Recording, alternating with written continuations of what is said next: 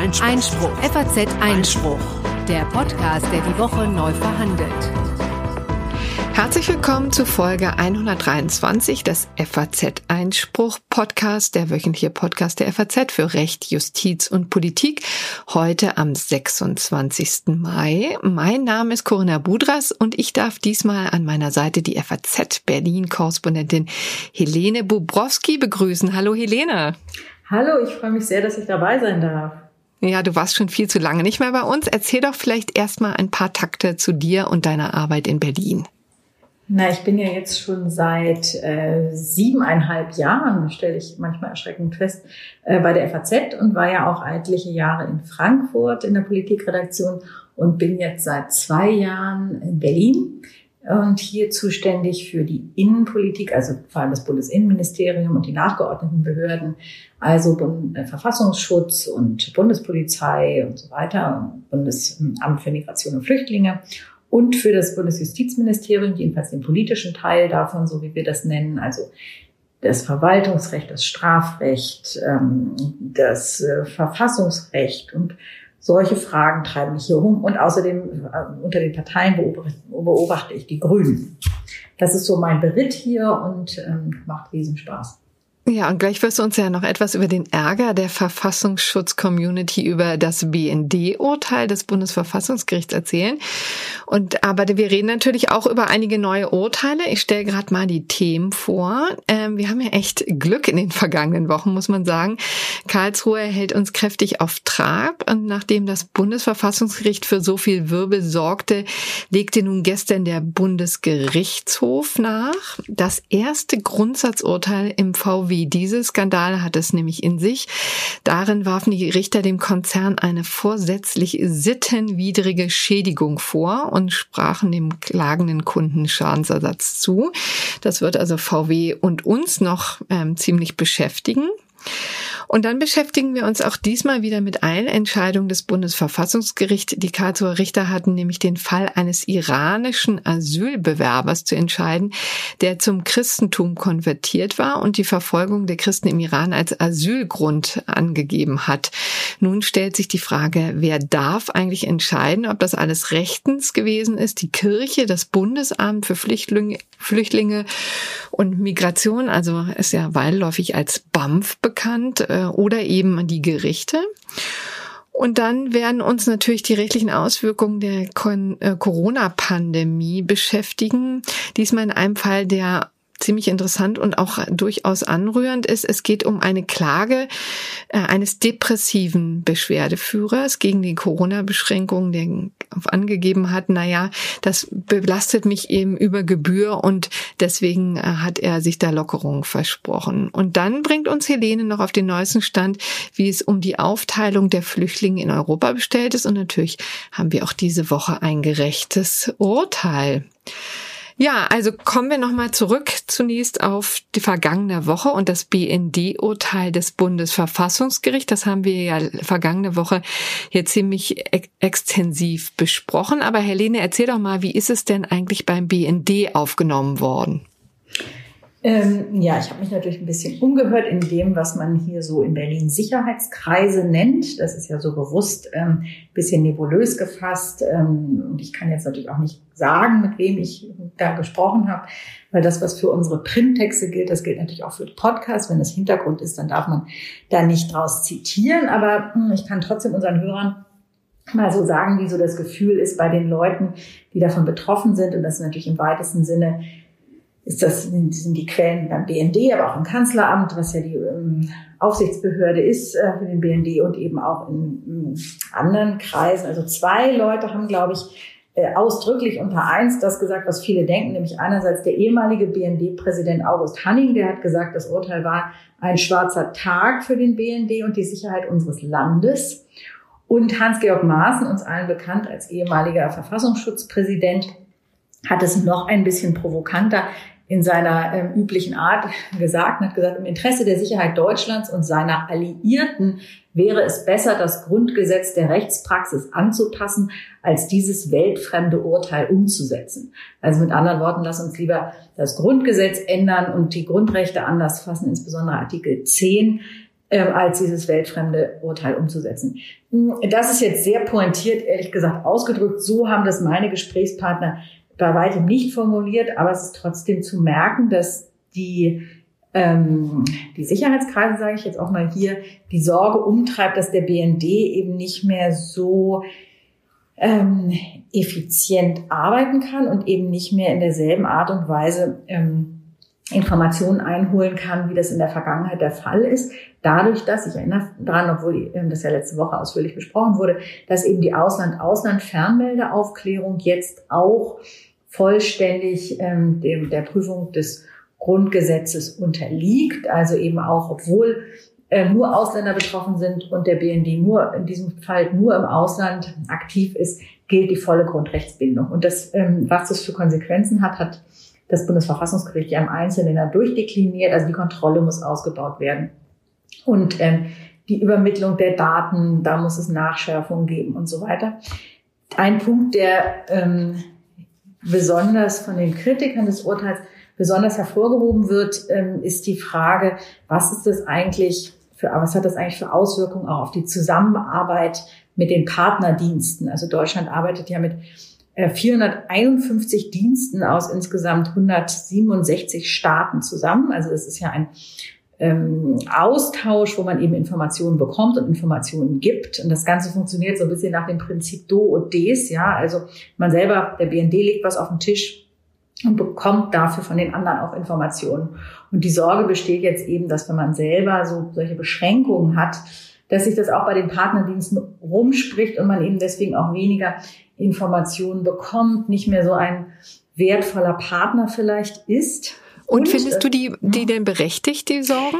Naja, das Verfassungsgericht hat ja schon ziemlich hohe Anforderungen gestellt und zwar auch an die Partner. Also sie haben zum Beispiel an die Partnerdienste, haben zum Beispiel den, den, den zum Beispiel jetzt amerikanischen oder anderen britischen oder französischen Nachrichtendiensten aufgegeben, dass sie zum Beispiel, wenn sie einen Suchbegriff vorgeben, mit dem der BND arbeiten soll, also mit dem er eine Überwachung von Ausländern im Ausland durchführen soll, dass er das, dass dieser ausländische Dienst das plausibilisieren muss und außerdem gehaltvolle Zusagen, so das wörtliche Zitat, ähm, dafür geben muss, ähm, dass äh, darüber, wie die Daten ähm, übermittelt werden. Also es sind schon Anforderungen, die jetzt ausländische Dienste betreffen, und das haben die natürlich nicht so wahnsinnig gerne aus Karlsruhe vorgegeben zu bekommen, wie sie ihre Arbeit zu machen haben. Außerdem gibt es, was ja den ausländischen und auch den deutschen Diensten immer sehr, sehr wichtig ist, ist, dass äh, Quellenschutz besteht, also dass nicht einfach verraten wird, woher welche Information kommt. Das ist quasi im ähm, Nachrichtendienstgeschäft ähm, die Geschäftsgrundlage. Das nennt sich, der Fachausdruck dafür ist die Third Party Rule. Also mhm. Informationen dürfen nicht einfach weiter, also man darf nicht einfach sagen, woher man welche Informationen hat und die veröffentlichen. Jetzt gibt es aber bei der Kontrolle, wie sich das Verfassungsgericht das vorstellt, die soll so ausgeweitet werden und so äh, tatsächlich so intensiv werden, dass eben die Sorge besteht, inwiefern man dann überhaupt noch diesen ähm, Geheimnisschutz, sage ich jetzt mal untechnisch, gewährleisten kann. Und auch hier gibt es halt die Befürchtung, dass das ausländische Dienste abschrecken könnte. Ich würde mal zur Einschätzung sagen, dass das in den Sicherheitskreisen so gesehen wird, überrascht nicht. Es heißt auch nicht, dass jede Befürchtung, die da jetzt geäußert wird, so eintreten wird. Ähm, also ist ganz schön viel Gejammer mit dabei, oder wie würdest du es äh, formulieren? Also das, diese These würde ich jetzt auch nicht wagen, weil ich glaube schon, dass das eben auch wichtig ist, da genau hinzuhören. Und das Urteil wurde ja auch sehr gelobt von der anderen Seite. Das habt ihr ja auch ähm, erzählt, ja, dass die für die Journalisten und so weiter ist das alles natürlich ein Riesengewinn. Aber man darf eben nicht vergessen, dass diese Arbeit der Nachrichtendienste schon auch wichtig ist, ähm, auch ein, ein Pfeiler ist für die Sicherheit ähm, der Bundesrepublik. Das hat übrigens das Verfassungsgericht ja auch sehr ausführlich gesagt, wie wichtig das alles ist und so weiter. Und dass das eben auch funktionsfähig sein muss. Und ähm, dass man zumindest, ich glaube, das ist schon wichtig, da genau hinzuhören, was die Dienste sagen. Und dann muss man halt im Gesetzgebungsverfahren, und das ist natürlich in erster Linie Aufgabe des Gesetzgebers, das, das, ähm, die Vorgaben so umzusetzen, dass sie natürlich den verfassungsgerichtlichen Vorgaben entsprechen, aber dass eben die Arbeit, also dass es auch den noch praktikabel ist, ja, und dass mhm. da auch noch am Ende was bei rauskommt, weil niemand braucht einen BND, der am Ende äh, blind und taub ist, weil er sozusagen nur noch, äh, weil die Arbeit so sehr beschränkt ist. Das kann es auch nicht sein. Und nur mal zur Erinnerung, also kein Land, so jedenfalls sagen das die Sicherheitskreise, kein Dienst dieser Welt ist derart, ähm, hat derart äh, äh enge Fesseln, wie der BND. Mhm. So. Und, und die wurden jetzt noch enger quasi. Die wurden jetzt noch enger. Genau. Und insofern, also, dass die ein bisschen pro domo sprechen, ist klar. Ähm, und man muss dann sehen, wie sich das alles wirklich auswirkt. Aber ich fand es ganz interessant, da zumindest mal hinzuhören. Sag mal, und wie würdest du jetzt die Einschätzung von Herrn Maaßen bewerten, dass man doch möglichst das Grundgesetz anpasst? Wie realistisch oder weltfremd ist das? das halte ich für sehr weltfremd. Allein schon, glaube ich, weil Herr Maaßen ähm, in dieser ganzen Geschichte einfach nicht mehr wahnsinnig viel mitzureden hat. Der ist jetzt Rechtsanwalt in Köln und das ist auch wunderbar ähm, und ähm, engagiert sich jetzt eben auch politisch und das ist, ich glaube, auch alleine als politische provokante Aussage zu werten. Ich glaube, dass jemand jetzt anfängt, Artikel 10 zu ändern aufgrund dieses Urteils, ähm, das will tatsächlich jetzt hier aus dem politischen Berlin ähm, von denen, die hier jedenfalls die, die, die den Ton angeben, niemand. Ja, okay. Gut, also dann kommen wir jetzt zum Bundesgerichtshof.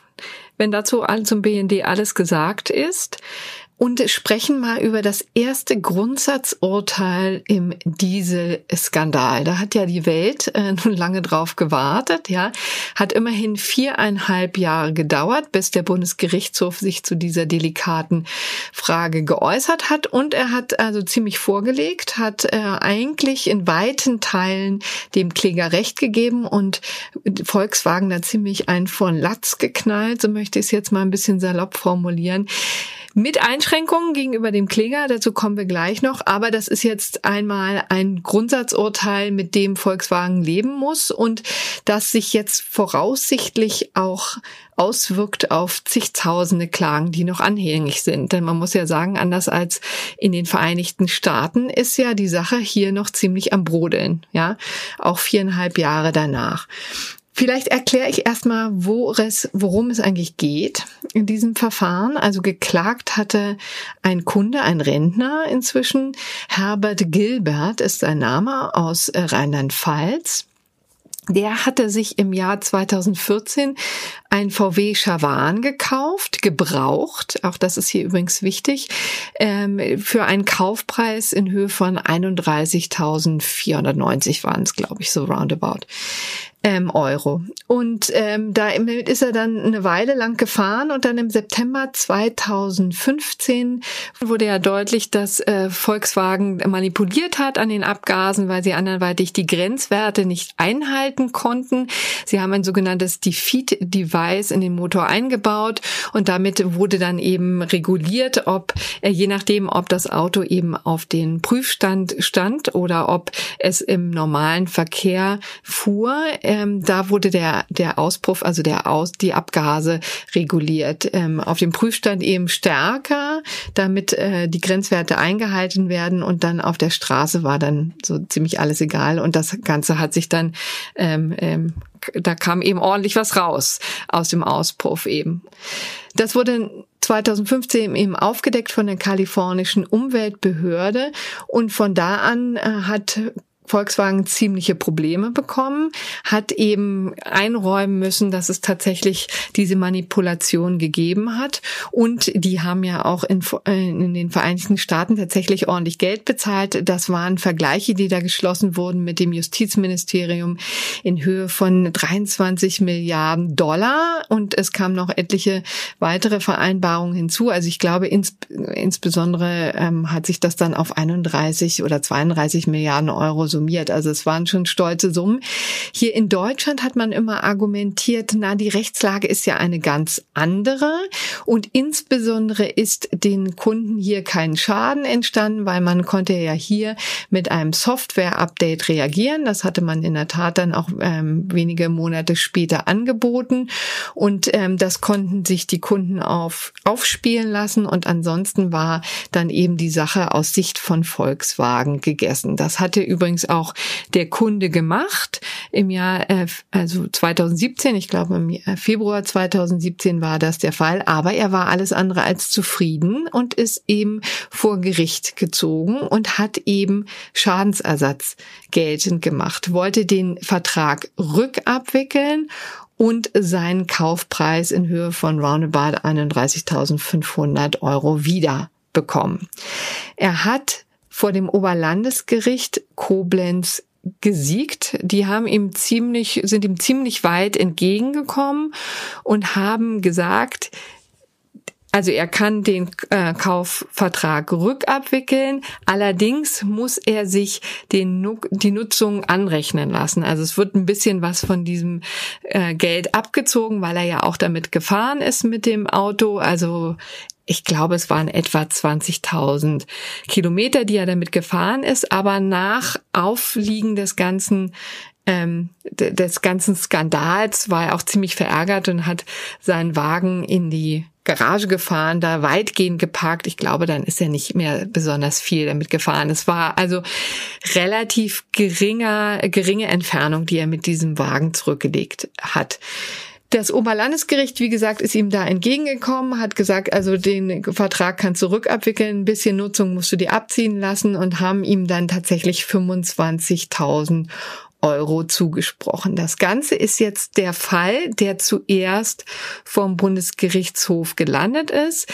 Warum ist das erst viereinhalb Jahre später passiert? Naja, weil Volkswagen ehrlich gesagt über Jahre hinweg äh, emsig versucht hat, ein Grundsatzurteil zu verhindern, hat sich verglichen mit etlichen Kunden und deswegen hat es so lange gedauert. Also dieser eine Kunde, eben Herr Gilbert, wollte sich nicht vergleichen, wollte nicht auf die Angebote von Volkswagen eingehen und deswegen haben wir jetzt tatsächlich ein schönes Grundsatzurteil in der Sache.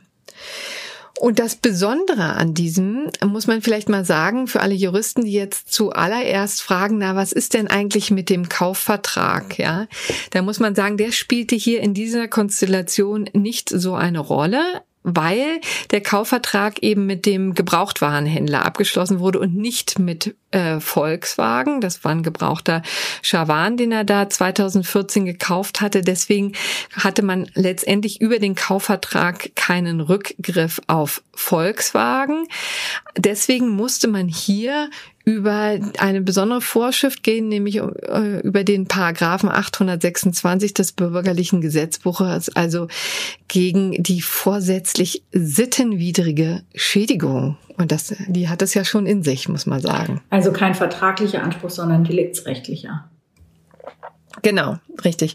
Und das hatte dann eben auch gleich zur Folge, dass man natürlich die, die schönen Quotes kam, ähm, bekommen hat vom mhm. Bundesgerichtshof, ne, die ihm dann, das ist ja, geht ja mit diesem, äh, ist ja im Zuge dieses Deliktsrecht, äh, sind ja die Prüfungspunkte ganz andere und da muss man natürlich ein bisschen mehr auffahren, um tats tatsächlich auf Volkswagen zurückgreifen zu kommen, sonst kommt man ja da nicht hin. Ja, es gibt ja keine direkten ähm, Verbindungen zwischen Herrn Gilbert und Volkswagen, die sind ja nie einen Kaufvertrag eingegangen und deswegen äh, muss man hier eben prüfen, ob die gegen die guten Sitten verstoßen haben und deswegen und einen vorsätzlichen Schaden zugefügt haben und deswegen zum Schadensersatz in Form der Rückabwicklung des Vertrages verpflichtet werden können.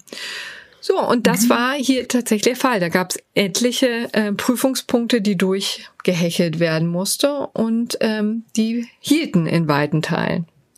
Und sag mal, was heißt das jetzt für die? Wie viele Klagen sind insgesamt da anhängig von VW? Ähm 50.000 oder sogar noch mehr? Es gehen, ja, es sind tatsächlich ähm, 60.000 60.000 ähm, Klagen, die da anhängig sind. Was hat das jetzt für eine Präjudizwirkung? Was würdest du sagen? Können sich jetzt alle Dieselfahrer ähm, freuen oder das vielleicht auch für diejenigen, die ihren Wagen schon mehr gefahren sind, dann eben doch Auswirkungen, dass sie doch nicht eben den vollen Preis bekommen?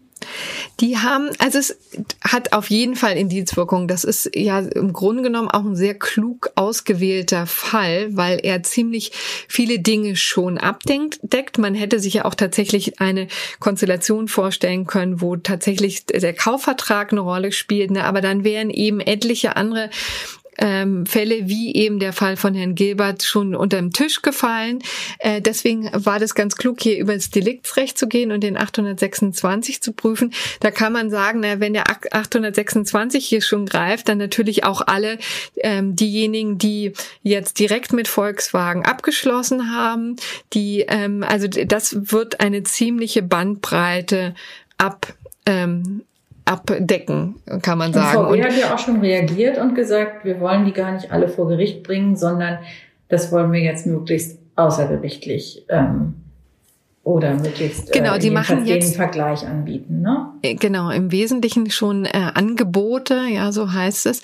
Und das ist äh, auch tatsächlich mehr als notwendig, denn ähm, das war schon eine ziemliche Klatsche, die Volkswagen da vor Gericht eingesteckt hat, um mal vielleicht die Knackpunkte nochmal sich vor Augen zu halten, worum es eigentlich ging.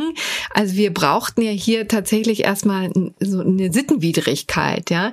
Und die hat das äh, ähm, der Bundesgerichtshof, ähm, der sechste Senat darin gesehen, dass im Grunde genommen da, das ziemlich offensichtlich war, dass das zur Firmenpolitik gehört. Das war eben nicht nur einmal ähm, ein, ähm, ein Problem, was gelöst werden musste, sondern es wurde serienmäßig eingebaut, nicht nur in, ähm, in, in also in alle möglichen Fahrzeuge, auch in die Tochtergesellschaften. Bei Audi war es ja auch ähm, ein Problem. Also das wurde schon weit eingesetzt im ganzen Konzern. Daraus schloss man eben, dass das tatsächlich ein systematisches Vorgehen war und ein Teil, äh, also oder auch darauf diente, darauf zielte, Geld einzusparen, weil man anderweitig eben sich nicht in der Lage sah, die Grenzwerte einzuhalten, ja, und das ähm, sollte eben dazu dienen, da äh, Geschäfte zu machen. Deswegen hat man, hat der Senat ist hier davon aus, zu, äh, ausgegangen, dass es tatsächlich eine Sittenwidrigkeit vorliegt. Dann war natürlich die Zurechnung auch noch ein Problem, ne? Denn VW als solche sagt immer, naja, also unser Management hatte von nichts eine Ahnung. Das waren einige Ingenieure, die da über die Stränge geschlagen haben, keine Lösung gefunden und dann sich von sich aus auf diese bezaubernde Idee kam, diese Dinger da einzubauen. Das ist relativer Quatsch. Also das hat natürlich der Bundesgerichtshof äh, auch schöner formuliert. Die haben eben gesagt, naja, der, der, der, der Kläger ist ja hier in einer unterlegenen Situation. Ja, die, der kennt sich nicht aus im Konzern, der weiß nicht, wie der die Strukturen laufen und deswegen musste er auf öffentliche Quellen zurückgreifen. Das hat er eben getan und hat gesagt, aus dem, was wir hier sehen, ergibt sich doch eigentlich, dass es gar nicht anders sein kann, als dass die Konzernspitze das Management davon wusste. Und da haben sich die, hat sich Volkswagen das Ganze ein bisschen zu leicht gemacht, hat gesagt, nee, hat einfach bestritten und äh, und gesagt, hier wissen wir nichts davon, dass dass ähm, äh, dass das Management davon informiert war. Deswegen gab es keine Zurechnung. Die Zurechnung läuft ja über Paragraph 31 des, ähm, des bürgerlichen Gesetzbuchs. Und das hat aber dem Bundesgerichtshof ebenso wie dem Oberlandesgericht Koblenz nicht gereicht. Die haben gesagt, ihr habt hier eine sekundäre Darlegungslast. Ihr hättet ein bisschen mehr Argumente bringen müssen, um diese, ähm, um, um das diesen Eindruck, den der Kläger ja bekommen hat aus den öffentlichen Informationen, widerlegen müssen. Da ihr das nicht gemacht habt, gehen wir jetzt davon aus, dass das Management Bescheid das ist eine Art Beweislastentscheidung dann aber, ja? Genau. Oder Darlegungslast. Äh, Richtig, man, also Sie haben dass jetzt die einfach nicht, nicht substantiiert vorgetragen haben. Genau. Sie Ah. haben jetzt einfach nicht, äh, natürlich Herrn Winterkorn, der damals ja am Ruder war, nicht darlegen können. Also auch der BGH kann das natürlich nicht, ne? Hat jetzt nicht beweisen können, er wusste tatsächlich, und das ergibt sich aus diesen und jenen Dokumenten, sondern es äh, war eben eine zivilprozessuale Geschichte, dass sie ihm gesagt haben, ihr habt hier nicht genug vorgetragen, um das zu entkräften, deswegen gehen wir davon aus. Und das könnte ist denn in einem Folgeverfahren, in einem anderen Fall, ähm, dann VW da nochmal theoretisch nachliefern? Oder meinst du, die können gar nicht nachliefern, weil sie schlicht einfach auch nichts haben?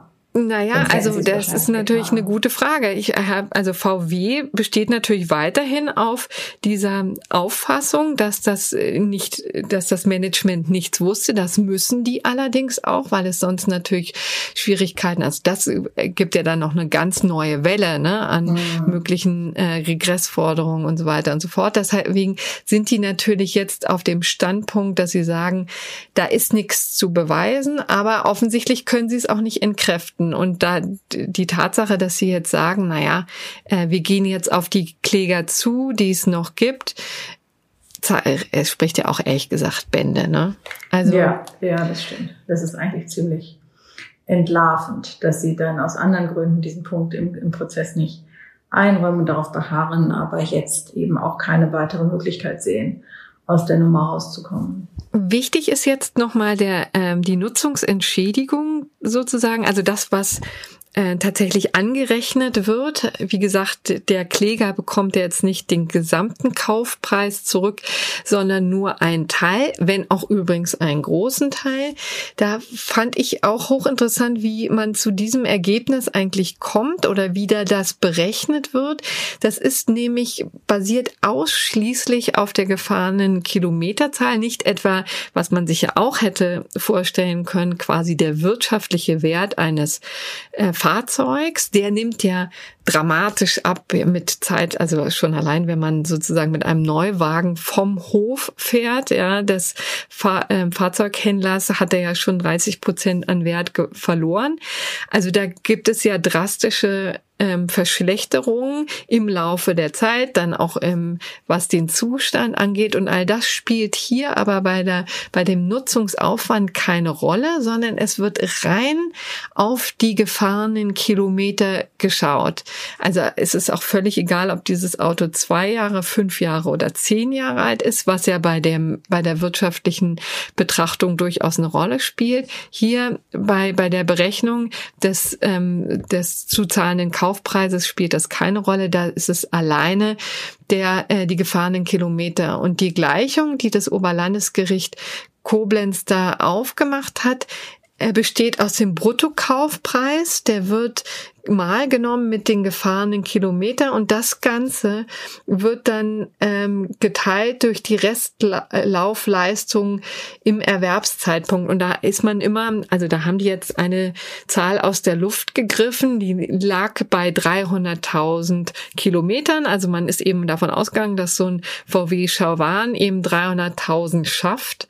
Und das ist natürlich eine ziemlich übliche Summe, mhm. aber die spielt ja dem Kunden rein je höher die Summe ist, desto mehr ist natürlich dann ähm, die, äh, die höher ist dann auch die der die, der Kaufpreis, den er zurückbekommt.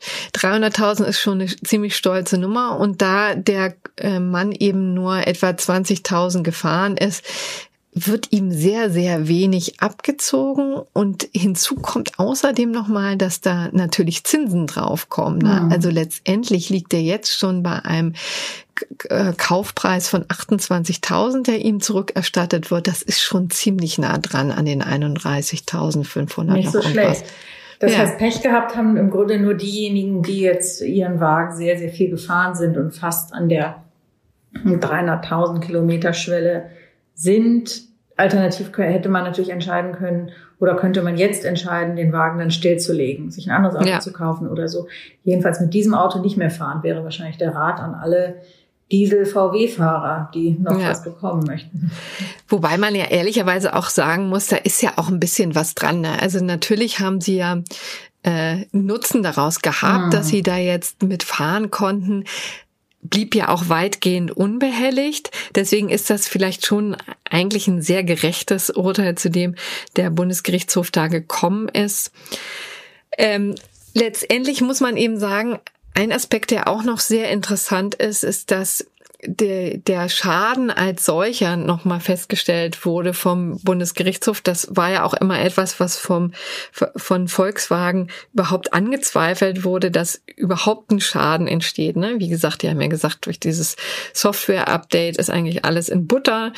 Äh, und die können ja herumfahren, wie sie wollen. Aber da sagt eben der Bundesgerichtshof, na warte mal, das ist ja ein wirtschaftlich nachteiliger Vertrag, also ein unvernünftiger Vertrag, wie Sie es formuliert haben, den man womöglich gar nicht eingehen möchte, wenn man sich einfach klar macht, dass Volkswagen hier diese Abschaltvorrichtung eingebaut hat. Ja, wenn man das weiß, wenn man das gewusst hätte zum Zeitpunkt des Kaufvertrages, dann wäre man doch womöglich diesen Kaufvertrag niemals eingegangen und schon so ist schon der Abschluss des Kaufvertrages der eigentliche Schaden. Ja, und dann ließ sich ja dieser Mangel ähm, auch nicht richtig vorhersagen. Also es ließ sich gar nicht richtig vorhersagen, wird er jetzt aufgedeckt, was passiert, wenn er aufgedeckt wird, ja, was macht das Kraftfahrtbundesamt, legt die womöglich die, ähm, das, äh, die, legt das Amt womöglich die Fahrzeuge still, das wäre auch noch eine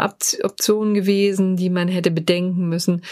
Also all das war eine ziemlich unklare Gemengelage, auf die Volkswagen naturgemäß ja auch keine Antwort gehabt hat zum Abschluss des Kaufvertrages, denn Volkswagen ist ja da, hat es ja heimlich gemacht, aus guten Gründen auch heimlich gemacht, ist davon ausgegangen, dass das gar nicht auffliegt. Deswegen hatten die natürlich auch keinen Plan B, ja. Und man hätte sich hier viele verschiedene Optionen vorstellen können. Man hätte sich auch vorstellen können, dass so ein Software-Update gar nicht funktioniert, dass man das gar nicht aufspielen kann, dass es womöglich den Motor beschädigt. Und all das wäre es so viel Unsicherheit, dass man sagen muss, schon im Abschluss des Kaufvertrages ist ein Schaden mhm. für den Kunden bestand, entstanden. Das war die Argumentation äh, des Bundesgerichtshofs. So, und jetzt geht's natürlich weiter. Also es sind übrigens noch Dutzende und Dutzende von Klagen anhängig beim Bundesgerichtshof. Die sind auch wirklich einigermaßen verzweifelt, wenn ich das mal so aus dem Nähkästchen erzählen kann, weil wir natürlich jetzt die Situation hatten, dass ja im ganzen Land, es waren ja, es sind ja 70.000 äh, Einzelklagen gewesen, die ja teilweise ihren Weg schon durch die Instanzen gefunden haben.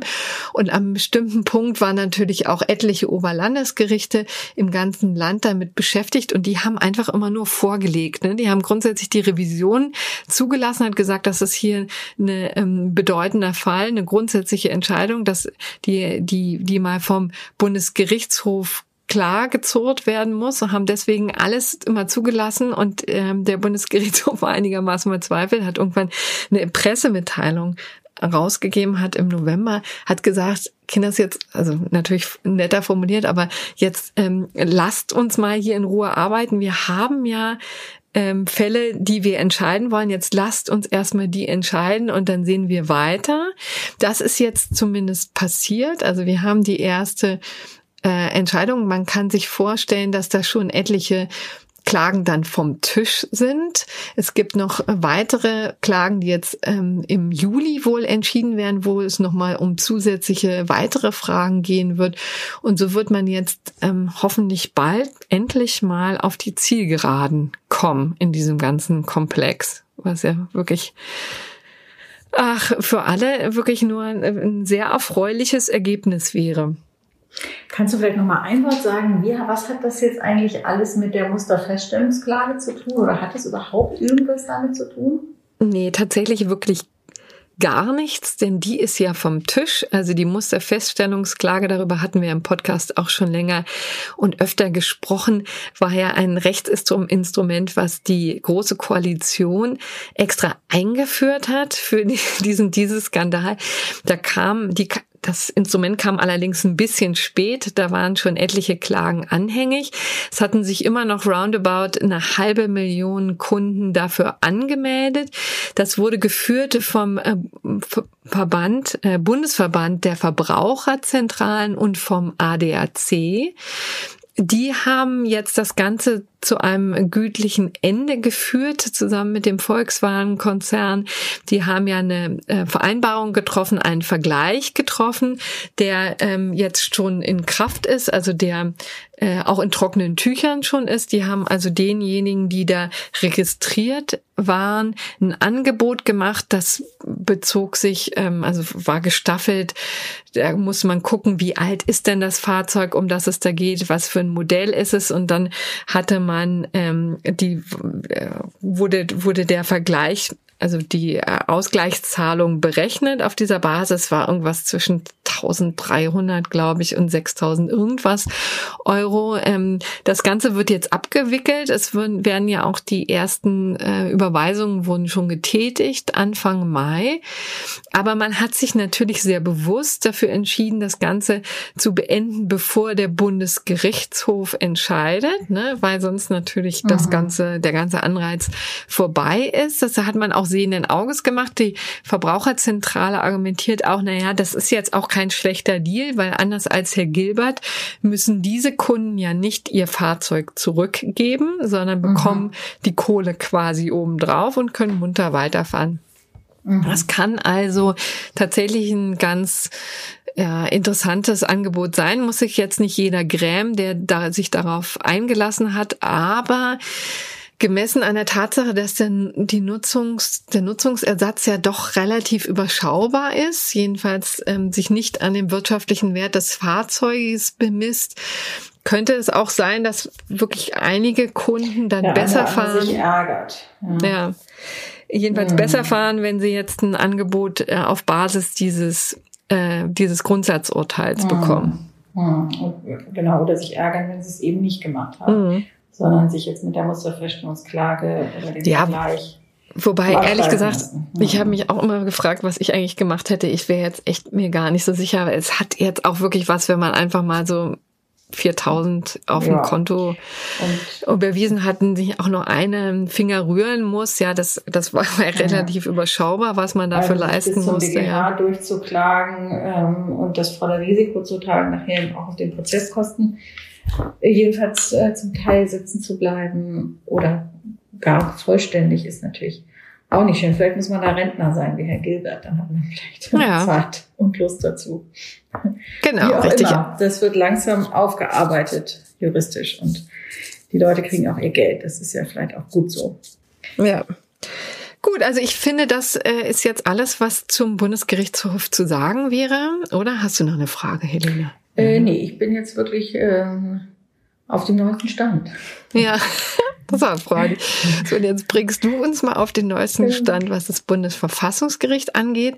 Die hatten auch einen interessanten Fall zu beurteilen, was äh, Konvertiten, also äh, genau. der Konvertiten betraf. Ne? Erzähl genau. doch mal, worum ging es da? Geht, äh, das ist ein wirklich interessanter Fall und zwar nicht nur juristisch, sondern natürlich auch politisch. Ähm, also es geht um ähm, ein Phänomen, das man relativ häufig findet in laufenden Asylverfahren, nämlich dass Asylbewerber zum, die aus meistens muslimischen Ländern kommen, ähm, zum Christentum konvertieren und insofern natürlich hoffen, dass ihre Prognose besser ist. Tatsächlich gibt es auch, so hat LTO ähm, herausgefunden, die zitieren die Organisation Open Doors, die sagt, dass eben, also das ist eine Organisation, die sich für verfolgte Christen einsetzt und die sagen, dass tatsächlich auch Konvertiten insgesamt bessere Chancen auf Asyl haben als andere mhm. Flüchtlinge.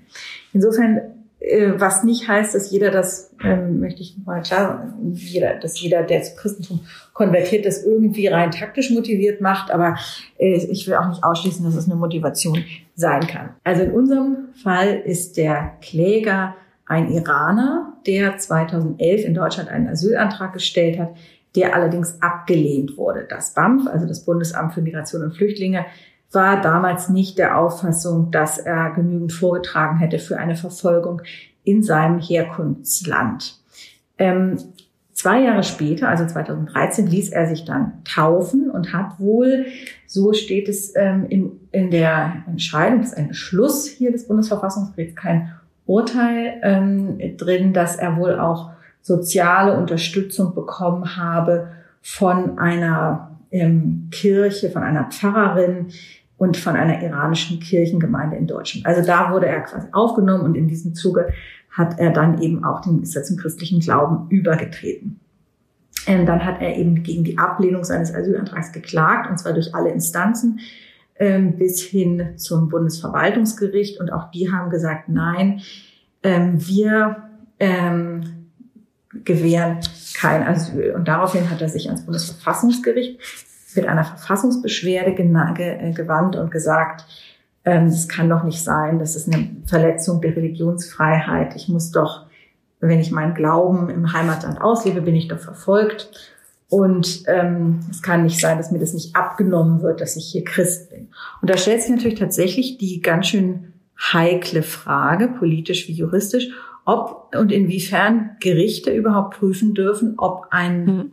ähm, Antragsteller tatsächlich glaubt oder nicht. Da sind die Kirchen auch ziemlich dagegen, denn letztendlich taufen die ja und ähm, entscheiden auf dieser Basis, ob jemand tatsächlich zum Glauben übergetreten ist. Und die wollen sich natürlich von den Gerichten da nicht in die Suppe spucken lassen, wahrscheinlich. Ne? Genau, ganz genau so ist es. Und es, es steht natürlich auch in dem Staat eigentlich nicht zu, eine Glaubenskontrolle zu machen. Hm. Ja, also letztlich ist es natürlich auch höchst eine höchst subjektive Entscheidung und kein Gericht dieser Welt und auch keine Behörde dieser Welt sollte ähm, eine, eine, äh, ein Quiz machen, ob man jetzt wirklich glaubt oder nicht. Also äh, im Normalfall wird man ja auch, ist man in der, ist man Mitglied der Kirche oder eben nicht. Und niemand äh, darf das überprüfen, weil das natürlich eine höchst ähm, persönliche und sehr ähm, ähm, ja, eine Entscheidung ist, die, die jeder mit seinem Gewissen und seinem Glauben eben ähm, ausmacht und wo der Staat tatsächlich wirklich nichts drin zu suchen hat. Also die Frage ist ziemlich schwierig und ähm, das Verfassungsgericht hat da, finde ich, eine ganz salomonische Lösung gefunden, weil es natürlich auch wiederum nicht sein kann, dass jeder, der jetzt ähm, auf anderem Wege keinen Asylanspruch ähm, bekommt oder sein Asylantrag äh, nicht äh, Folge geleistet wird, dass der dann äh, Christ wird und dann ist alles Paletti. Das kann es natürlich auch nicht mhm. sein. Also was macht das Verfassungsgericht? Die machen eine zweistufige Prüfung und differenzieren zwischen der objektiven Ebene und der subjektiven Ebene. Auf der objektiven Ebene wird erstmal festgestellt, ist überhaupt die Tatsache, dass jemand zum christlichen, dem christlichen Glauben angehört, ähm, ein, ein Verfolgungsgrund im Herkunftsland. Also man würde jetzt in diesem Fall prüfen, ist denn ein Iraner in, in der Christ ist im Iran verfolgt. Hm. Ähm, das wäre mal die erste ähm, Stufe. Und da ist es so, dass rund 20 Prozent der iranischen Asylsuchenden Schutz in der Bundesrepublik gewährt bekommen, was jetzt, mhm. das ist aber jetzt unabhängig erstmal von der Religion. Aber das wäre mal die Frage, ist jemand verfolgt? Aus christlichen Gründen so. Das kann man relativ äh, klar ähm, bejahen oder verneinen, je nach Land. Ähm, die zweite Frage, die das Gericht strengt davon trennt, ist nämlich diese subjektive Frage. Und da prüft man sozusagen die, ähm, die innere Einstellung hm. des Antragstellers, nämlich macht Macht er das tatsächlich? Ist dieser Glaube für ihn unverzichtbar? Ist seine Glaubenspraxis so intensiv, dass sie für die religiöse Identität, so schreibt es das Verfassungsgericht, prägend ist? Ja, also ist jemand, ist der Glaube so wichtig, dass ich den Glauben auch wirklich ausleben muss und deswegen verfolgt werde? Ja, oder mhm. ist das irgendwas, was ich so ein bisschen ähm, was einfach letztlich gar nicht so wichtig ist, so dass das für mich überhaupt nicht prägend ist und dann lebe ich diesen Glauben halt nicht aus und bin deswegen auch nicht verfolgt, weil jemand, der eben seinen Glauben nicht auslebt, möglicherweise dann eben auch nicht der Verfolgung ausgesetzt. Wobei sie auch wiederum sagen, dass der Verzicht auf die Glaubensbetätigung, also wenn ich meinen Glauben nicht ausübe, kann das schon auch ausreichen für eine Verfolgung, wenn ich das aus Angst tue. Hm. Aber das würde wiederum voraussetzen, dass das für mich halt sehr, sehr wichtig ist und dass ich deswegen darauf verzichte und nicht, weil es mir letztlich dann doch ziemlich egal ist. Also das ist diese, letztlich diese zwei Ebenen, die man differenziert. Ähm, Aber die zweite Ebene, wenn ich mal fragen darf, liegt, ist schon ziemlich nah dran an der eigentlichen Überprüfung, oder? An der eigentlichen Glaubensüberprüfung? Oder ist das, ja, das hört sich genau. für mich also, nach Nuancen an. Genau, das, das ist natürlich in gewisser Weise eine, eine, wenn man so will, eine künstliche Aufspaltung, aber es wird vielleicht in einem zweiten Punkt jetzt noch ein bisschen deutlicher, ähm, wie, wo das Verfassungsgericht die Grenze zieht. Die sagen nämlich, dass die Tatsache, dass jemand getauft ist, ist eine Rechtstatsache, die ein Gericht beachten muss. Hm. Das heißt, ähm, man kann jetzt nicht die Taufe als solche in Frage stellen oder irgendwie, da ist es dann auch erstmal unter dem Aspekt der Gleichheit der Religion ziemlich egal, ähm, ob das jetzt eine, eine, eine ob das die katholische Kirche ist, ob das irgendeine evangelische Freikirche ist oder was das ist. Also Taufe ist erstmal Taufe und da darf das Gericht jetzt nicht kommen und sagen, Moment mal, aber da ist irgendein äh, Ritual oder ich weiß nicht was befolgt worden, ich bin nicht befolgt worden oder ich weiß nicht was oder das ist missbräuchlich gewesen oder uns sind die Motive nicht ganz klar. Also die Taufe hat das Gericht als solche, den Übertritt zum christlichen Glauben hat das Gericht als solche zu akzeptieren. Ähm, sie dürfen auch nicht eben, was das Gericht, eine, das Verfassungsgericht eine inhaltliche Glaubensprüfung mhm. nennt, vornehmen. Also sie dürfen auch nicht irgendwie ihre eigene Wertung zu Inhalt und Bedeutung eines Glaubenssatzes oder ähnlichen Dingen zugrunde legen, sondern müssen das Also dürfen nicht das Vaterunser abfragen zum Beispiel oder so. Genau, ja, also wobei das ist jetzt nochmal der Punkt, wo es dann tatsächlich interessant wird, nämlich der, äh, also damit ist eher so gemeint, dass sie irgendwie nicht, hier steht äh, zu sagen, äh, sie dürfen nicht ähm, die Legitimität religiöser Glaubensüberzeugung oder die Art und Weise der Bekundung oder sonst was. Also sie müssen die Religion, wie sie eben von einer Kirche oder von einer Glaubensgemeinschaft gelebt wird, so akzeptieren und dürfen dann nicht irgendwie rumkritteln und sagen, wieso, aber mhm. es muss doch gar nicht so sein, dass ihr das so macht oder anders macht, sondern das ist einfach von den Gerichten hinzunehmen. Jetzt der, der, der weitere Punkt, ja, wo du sagst, es ist schon ziemlich nah dran, stimmt auch. Ähm, da geht es dann tatsächlich um die eben um diesen Aspekt, wie intensiv, wie wichtig, äh, also wie wichtig ist mhm. jetzt dem Individuum dieser Glaube. Und da gibt es eben schon sagen sie zwar, ein Mindestwissen ist nicht erforderlich, mhm. ja, also man kann auch glauben, ohne zu wissen, wo man also in die philosophische Debatte eintreten könnte, inwiefern Glauben und Zweifel und Wissen sich eigentlich alles zueinander verhält. Ähm, das hat das Gericht nicht gemacht, wäre auch immer interessant, aber vielleicht eher für eine religionswissenschaftliche ähm, Arbeit. Ähm, aber Sie sagen, wenn jemand überhaupt nichts über einen Glauben weiß, ist das in gewisser Weise schon zumindest ein Indiz dafür, mhm. dass er nicht besonders identitätsprägend ist, diese Religion und umgekehrt. Und dann gucken sie halt hier auf den konkreten Fall dieses Iraners und sagen, naja, der hat im Verfahren nicht in substanzieller Weise seine Beweggründe aufzeigen können. Also er konnte eigentlich gar nicht erklären, warum er Christ geworden ist.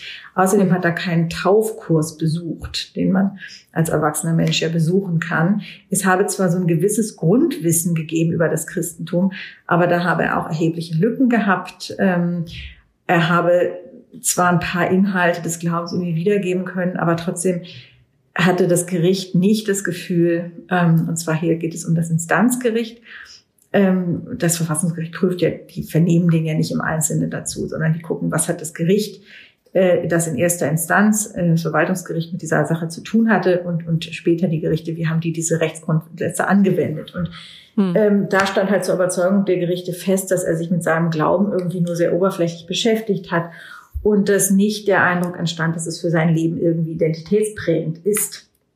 Und diese Maßstäbe, die die Gerichte, die Verwaltungsgerichte der unteren Instanzen und bis zum Bundesverwaltungsgericht da angelegt haben, dahinter hat das Verfassungsgericht einen Haken gemacht und hat mhm. gesagt, ja, das ist in Ordnung. Also ist, das ist eben keine Rechtstatsache, die ein ähm, die ein Gericht einfach hinnehmen muss, sondern das unterliegt eben der vollen gerichtlichen Überprüfung ähm, einerseits des Bundesamts für Migration und Flüchtlinge und dann eben auch den Verwaltungsgerichten zu schauen. Und da spielt natürlich diese Missbrauchskomponente dann durchaus eine Rolle.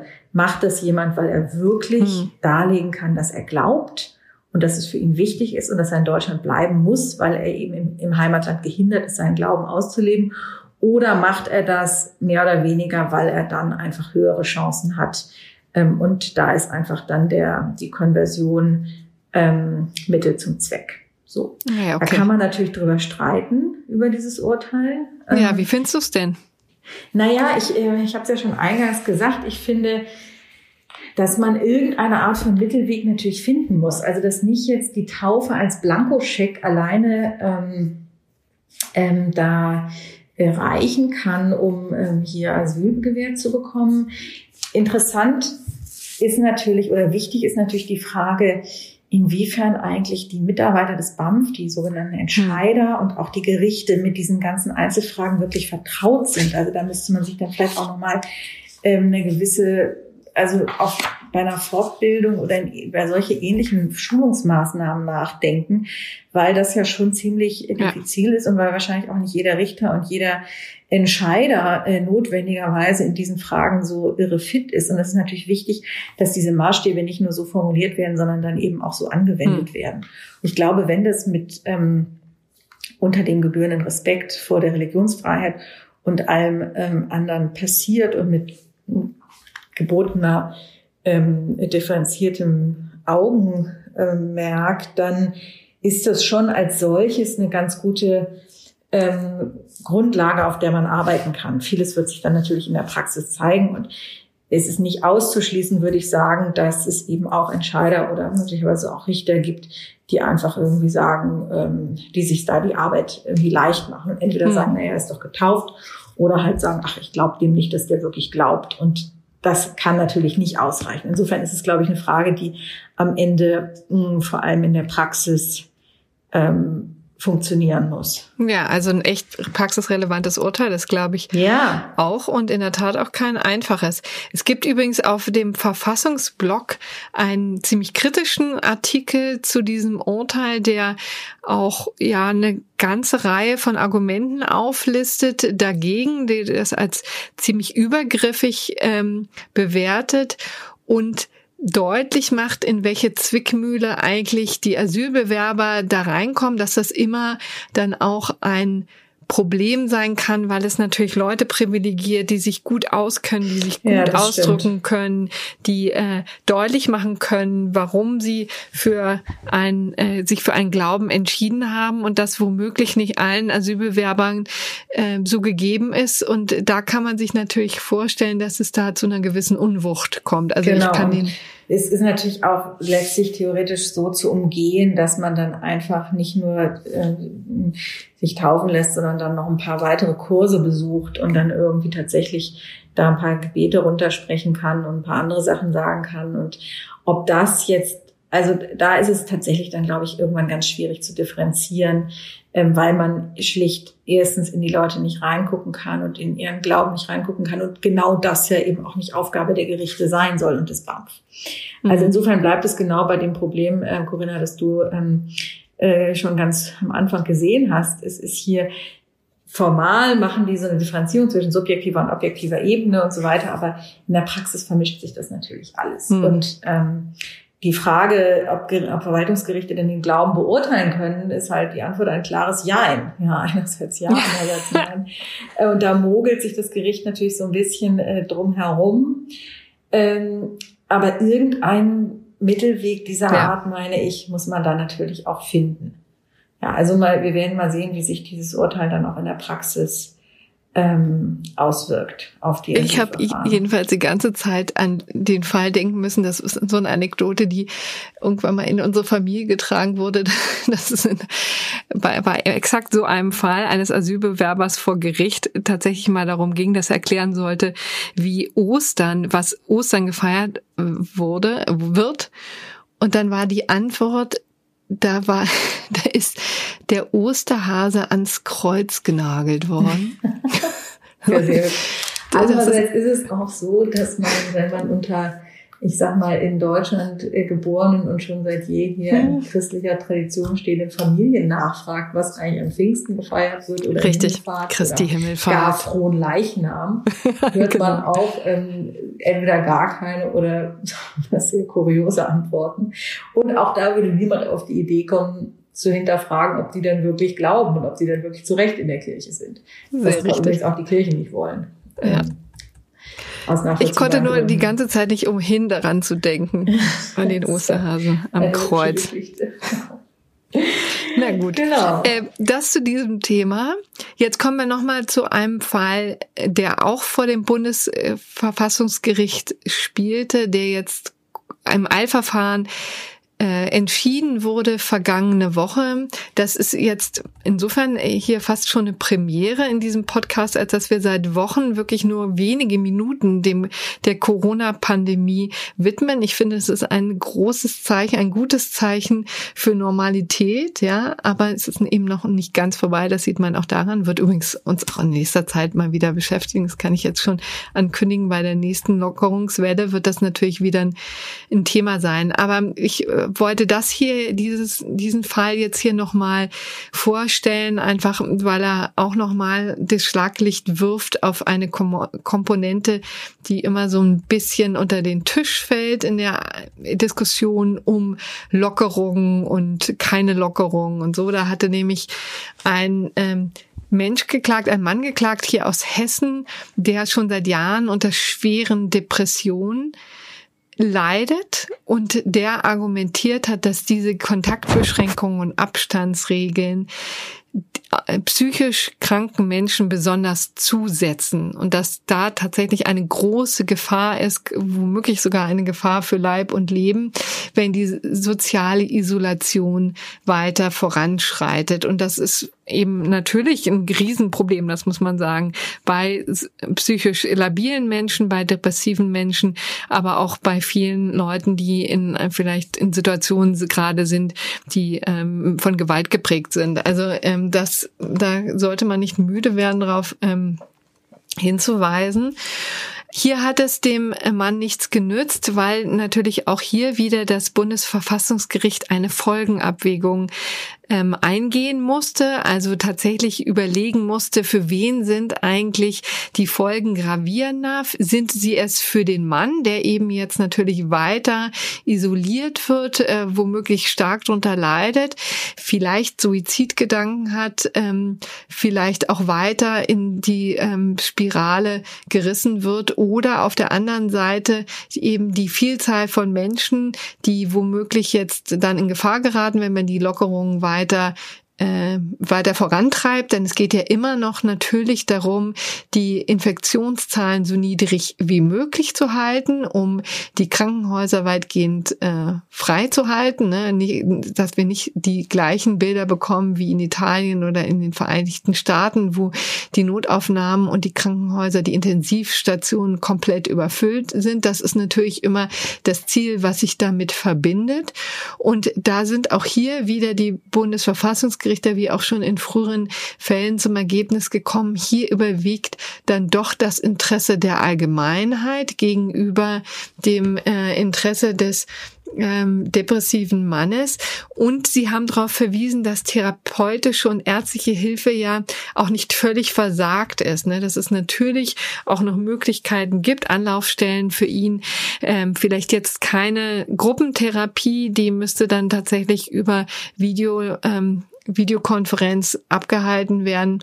Aber es gibt ja immerhin die Möglichkeiten, Ärzte aufzusuchen und das hat ihnen ausgereicht, um zu sagen, da können wir jetzt bei den Lockerungen nicht weiter voranschreiten, nicht dem Bundes- ähm, oder dem Gesetzgeber da ähm, reinfunken, sondern müssen das hinnehmen, was er eben entscheidet. Das war die Quintessenz dieses Beschlusses, der ja, schon ja auch komisch. der ersten Mai ergangen ist. Ja. Wäre ja auch irgendwie schräg, wenn man jetzt ähm, sozusagen alle äh, Beschränkungsmaßnahmen aufhebt, ähm, die der Allgemeinheit dienen, um dem einem Einzelnen ähm, äh, da die Therapie zugute kommen zu lassen. Es sei denn, ich meine, ich weiß es nicht, war der denn irgendwie Suizid, also war der denn wirklich so gefährdet, dass man den Eindruck hatte, ähm, der, also der ist wirklich in Lebensgefahr?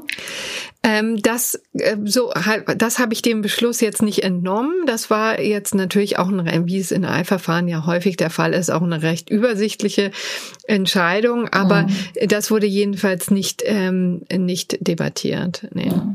Sonst Gut, man ja also in der Abwägung Leben gegen Leben oder sowas. Mhm. Aber darum ging es dann nicht. Okay. Mhm.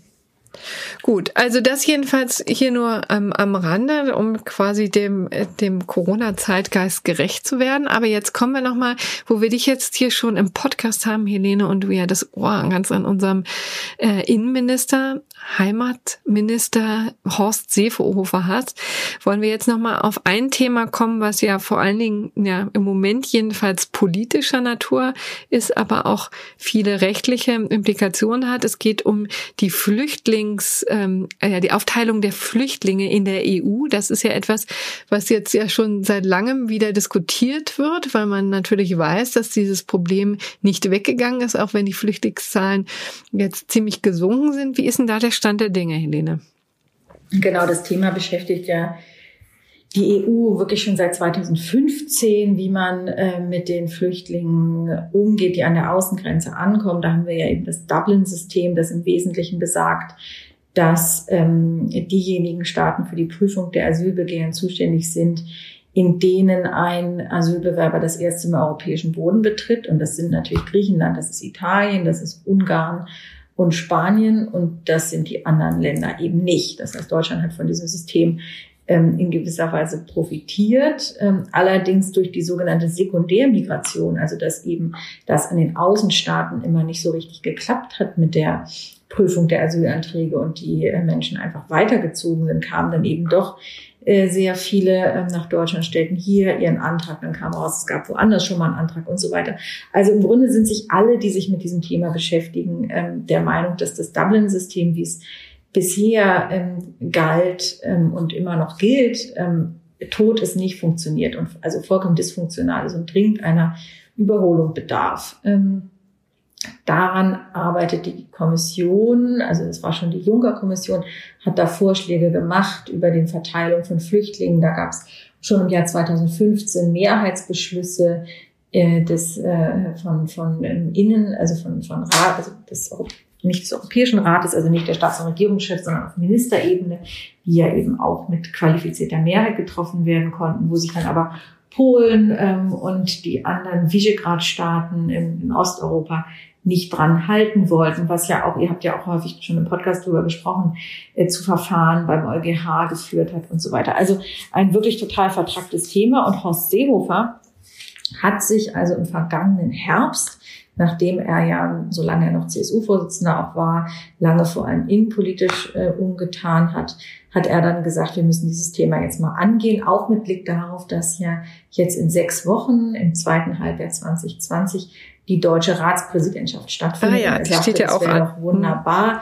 wenn wir in dieser Zeit zu einem Durchbruch kommen und hat also angefangen, im Herbst schon da ziemliche Aktivitäten zu entfalten und ist nicht nur, was für ihn wirklich ungewöhnlich ist, nach Griechenland und nach in die Türkei gereist. Er hat auch sein Haus einen Plan ausarbeiten lassen, wie ein künftiges GEAS, also ein gemeinsames europäisches Asylsystem aussehen könnte und hatte halt mhm. eine Idee, die ehrlich gesagt auch schon Thomas de Maizière, sein Vorgänger, hatte, nämlich, dass man doch an der Außengrenze der EU eine sogenannte Vorprüfung durchführen könnte von allen Asylanträgen. Das heißt, man macht so eine Art Plausibilitätskontrolle und schickt diejenigen, die von vornherein überhaupt keine Aussicht auf Asyl haben, von dort direkt zurück und die anderen verteilt man mit einem bindenden Mechanismus auf die Mitgliedstaaten.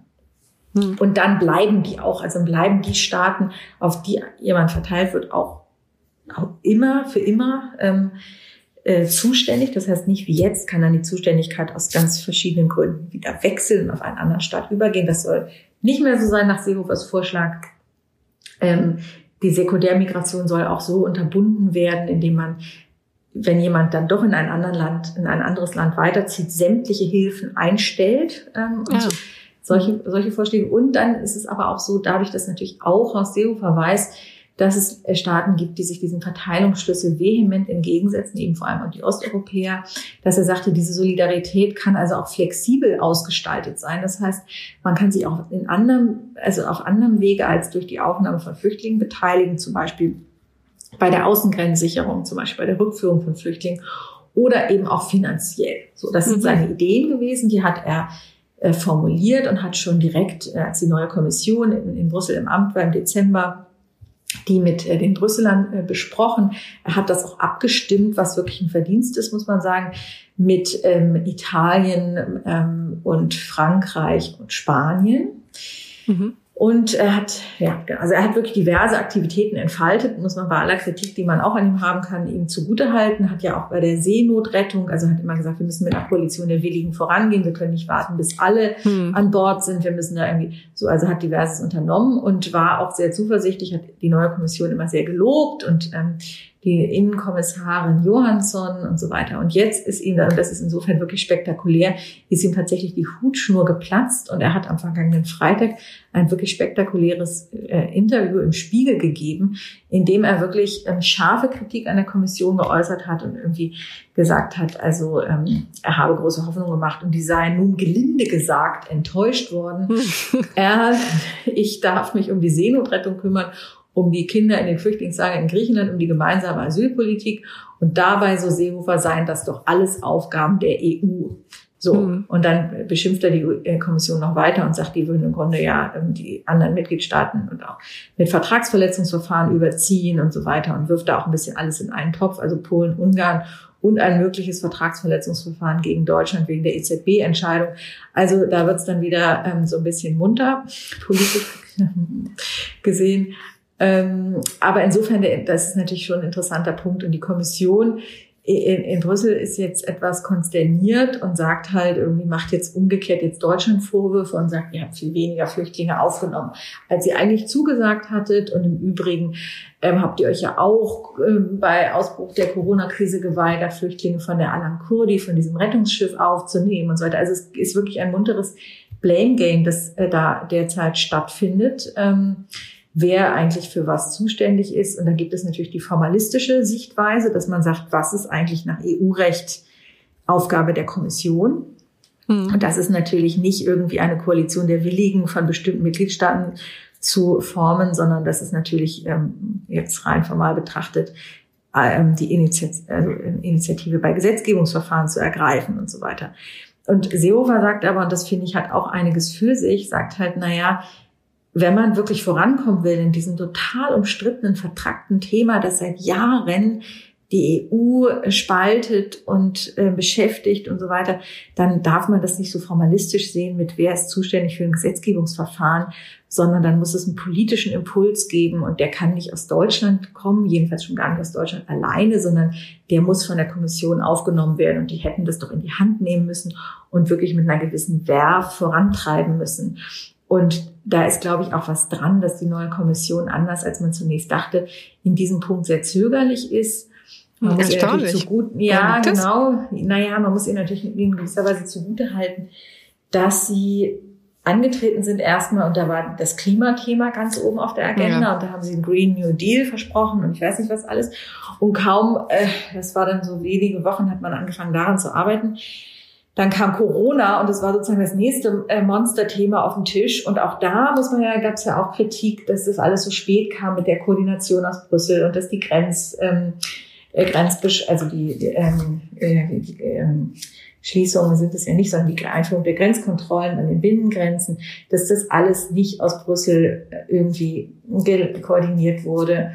Und also insgesamt hat man den Eindruck, so richtig nach einem halben Jahr im Amt haben die sich noch nicht da alle in ihren neuen Rollen gefunden und eben auch bei der Migration. Das wird zum Teil auch dann der Kommissarin Johansson, die für Innenpolitik da zuständig ist, angehaftet, dass sie da auch nicht ähm, so äh, sonderlich ähm, ja, entschieden vorangeht. Mhm.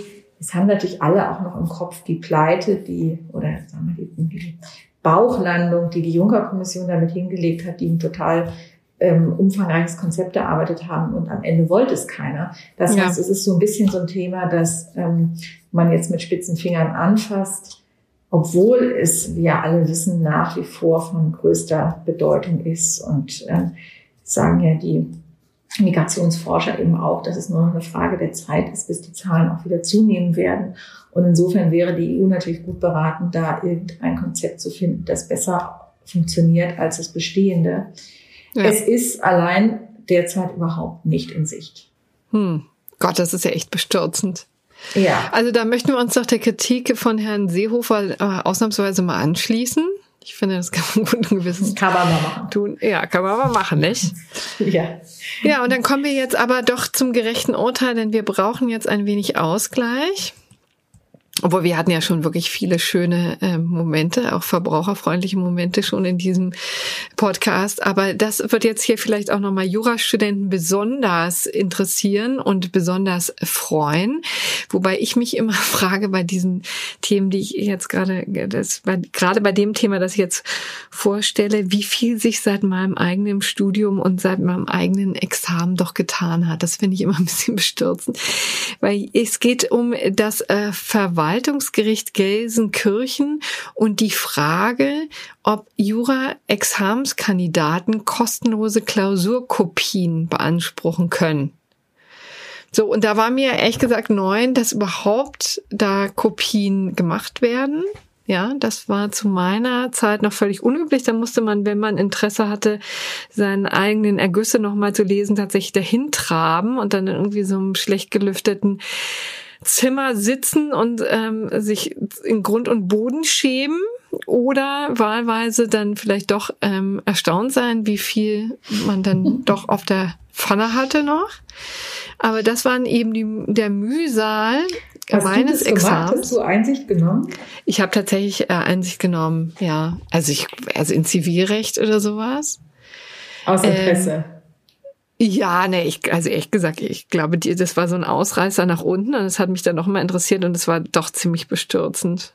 Kann ich jetzt mal hier outen. Aber da es jetzt ein Ausreißer war, war es jetzt auch nicht so schlimm. Aber ähm, deswegen habe ich es gemacht. Du hast es nicht gemacht, offensichtlich. Ich habe im, im zweiten Examen habe ich es gemacht, weil es mich irgendwie interessiert hat. Im ersten Examen hatte ich, war ich so, ähm, habe ich gedacht, das kann eigentlich. Ich war äh, so glücklich über das Ergebnis. Ich dachte, es kann eigentlich gar nicht sein. Vielleicht ist da ein Fehler zu meinen Gunsten unterlaufen. genau, und dann Bevor ich jetzt an der Sache rühre und dann irgendwie rauskommt, oh Moment mal, wir haben da viel zu andere Punktzahlen übertragen, habe ich gedacht, ich guck's mir lieber nicht an. Ja, so. Ja, sehr Ähm, klug.